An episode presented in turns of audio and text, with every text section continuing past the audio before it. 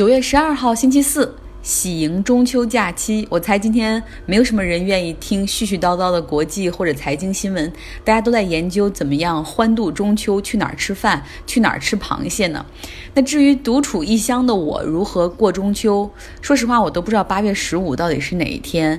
不过周五的晚上，我会去旧金山交响乐厅去听马勒第六交响曲，期待已久了。音乐会之前，我还会去转角的一家可爱的法国餐厅吃点牡蛎和鹅肝。所以也算是庆祝了，不用担心我一个人举头望明月，低头思故乡。因为自从离开老家上大学之后，中秋就一直没有和家里人一起过过。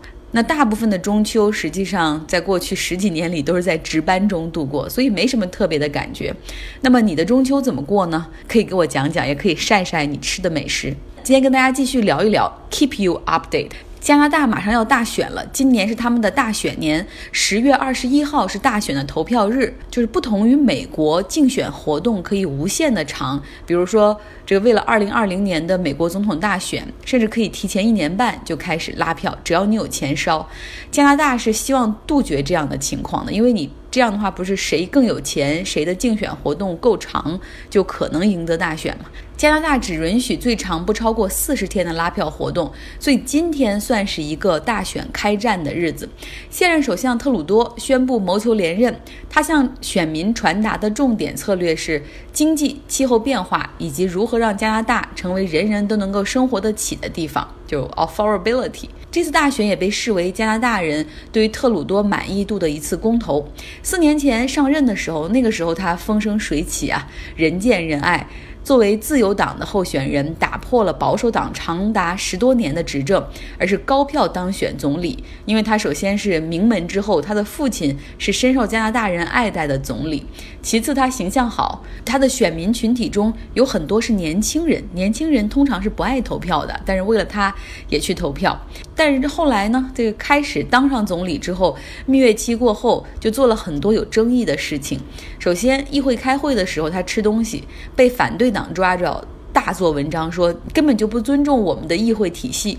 在之后呢，他强调性别平等，这个非常好。尤其是在 Me Too 如火如荼之际，他也发表了那个很著名的、言简意赅的 “Enough is enough”，就是。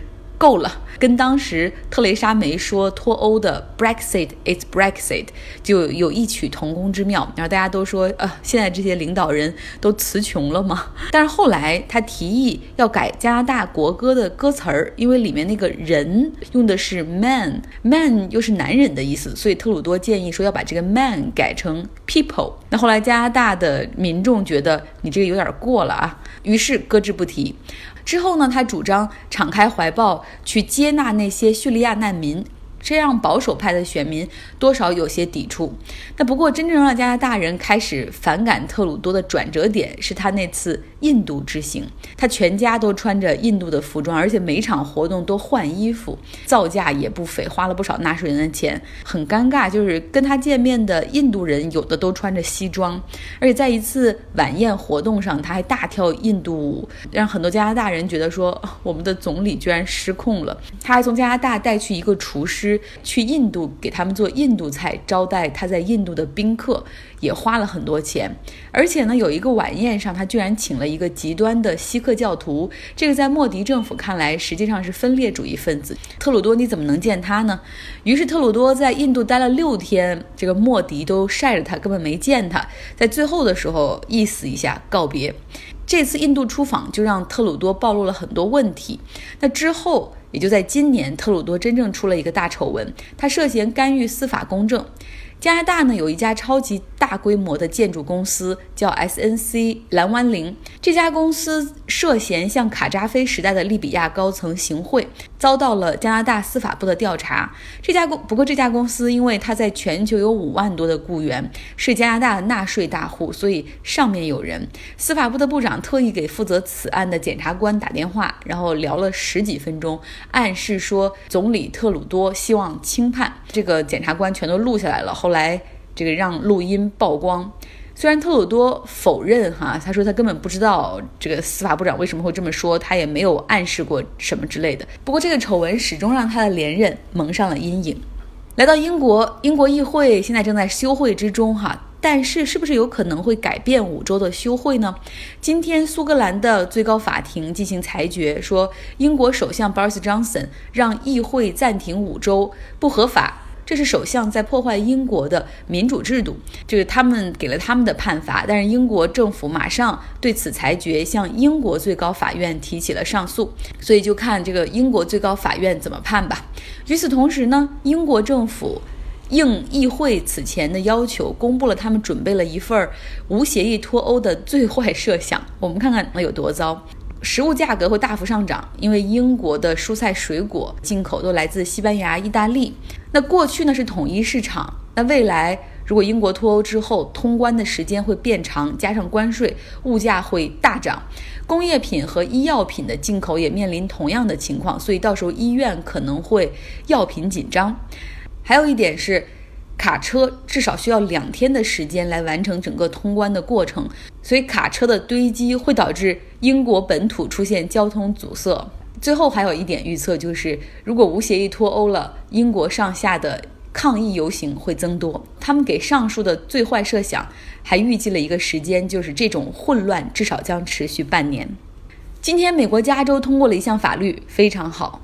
零工经济像外卖员、Uber 司机以及一些公司的合同工、第三方雇佣，从明年一月份开始，他们只要服务于这个公司，公司就要必须一视同仁，向他们提供员工的待遇，包括保险、带薪假期、最低工资保障等等。也就是说，Uber 的司机现在是三不管的地带，是他们属于自雇 （self-employed），但从明年一月份开始，他们就是 Uber 的员工了。那这个法案呢，除了可以让这些零工经济的人受益之外，还能够帮助合同工、外包岗位的人员。举个例子，有很多大公司的保洁服务，也就是清扫卫生，是包给第三方的公司，所以这些保洁员工作又辛苦，但收入又很低。如果在工作中受了伤的话，大公司会说：“哦，我和你没有雇佣关系，请你去找你的外包公司解决你的问题。”而外包公司通常他们又是一些小公司，根本不在乎自己的 reputation，对赔偿推三阻四。他们有的时候会说：“你看这个，你是在大公司的工作场所出现摔伤或者是其他工伤的，你应该去找大公司赔偿。”所以就经常被这样踢皮球。最近在加州就有一起，就 WeWork 那个共享办公空间，它有一个这样的事件，为他们提供。装修的工人啊，是第三方外包的公司的雇员，从高处摔伤，但两边都推卸责任，所以他始终拿不到赔偿。现在是他的工友们每天打着条幅在 WeWork 门口去抗议，提醒人们哦，WeWork 做了这样的事儿，而这个公司还成天承诺自己是非常有社会责任感的。如果在法律层面提供更多的支撑，不是会对这些低收入群体、弱势群体有更多的保护吗？所以加州这条法律真的很赞。我不知道听我们这个 Podcast 的有多少人也是零工经济，或者也是第三方雇佣 Contractor。合同工等等，想一想，如果我们也有这样的法律呢，去保障大家的权益，是不是会很好呢？今天财经领域有一个大新闻，港交所报价三百六十六亿美元去收购伦敦证券交易所，港交所的负责人李小加他亲自到伦敦去送上这份报价。《华尔街日报》做了一个披露，他们这样说：“他说，伦敦交易所的负责人啊，接到李小加的电话，以为他最初只是来伦敦出差，想进行一个业务交流，没想到李小佳一坐下就要说，我跟你谈并购的，这是我们的收购议案，多少多少钱，哼，然后让这个伦敦交易所的人很是惊喜或者惊吓哈。这个交易所很多人不懂，说这还能并购吗？因为交易所在我们国家的地位比较特殊，有行政和。”就是和监管层非常紧密的这种属性，所以很难想象有这个并购的情况发生。但是在很多其他的市场，交易所它也是一个公司啊，它不过就是提供一个交易场所，让这些大公司在这儿去实现公开市场融资，他们最终赚取的是佣金。比如说，全球最大的交易所纽交所和第二大的交易所纳斯达克，他们都在纽约。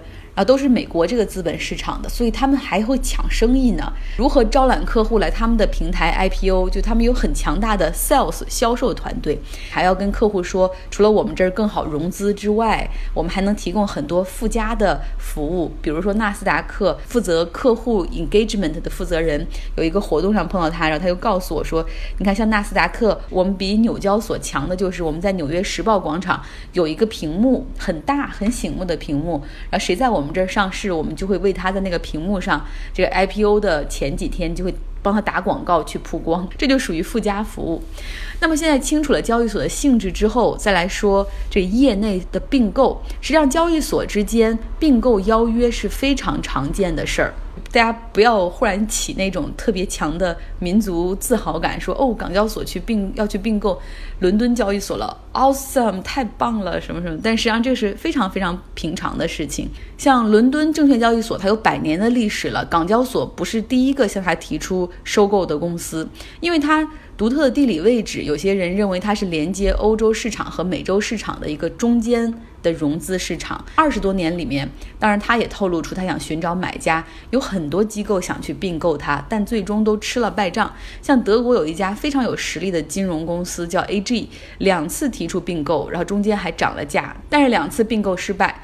美国的纳斯达克也也提出过邀约，结果也是失败。那像瑞典和奥地利的。机构也提出过联合收购，最终也没能够达成协议。那当然了，这港交所的报价确实更有吸引力，比之前的报价至少要多一倍还要多。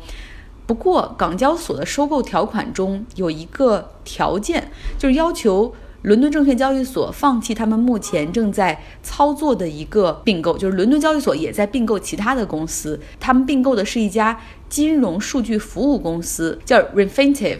这家公司的业务，大家可以理解为就像彭博、路透金融数据服务的终端一样，或者国内的同花顺、万德这样的一个平台。伦敦证券交易所，它是希望通过这个并购的完成，把自身从交易场所向数据服务中心去进行转型。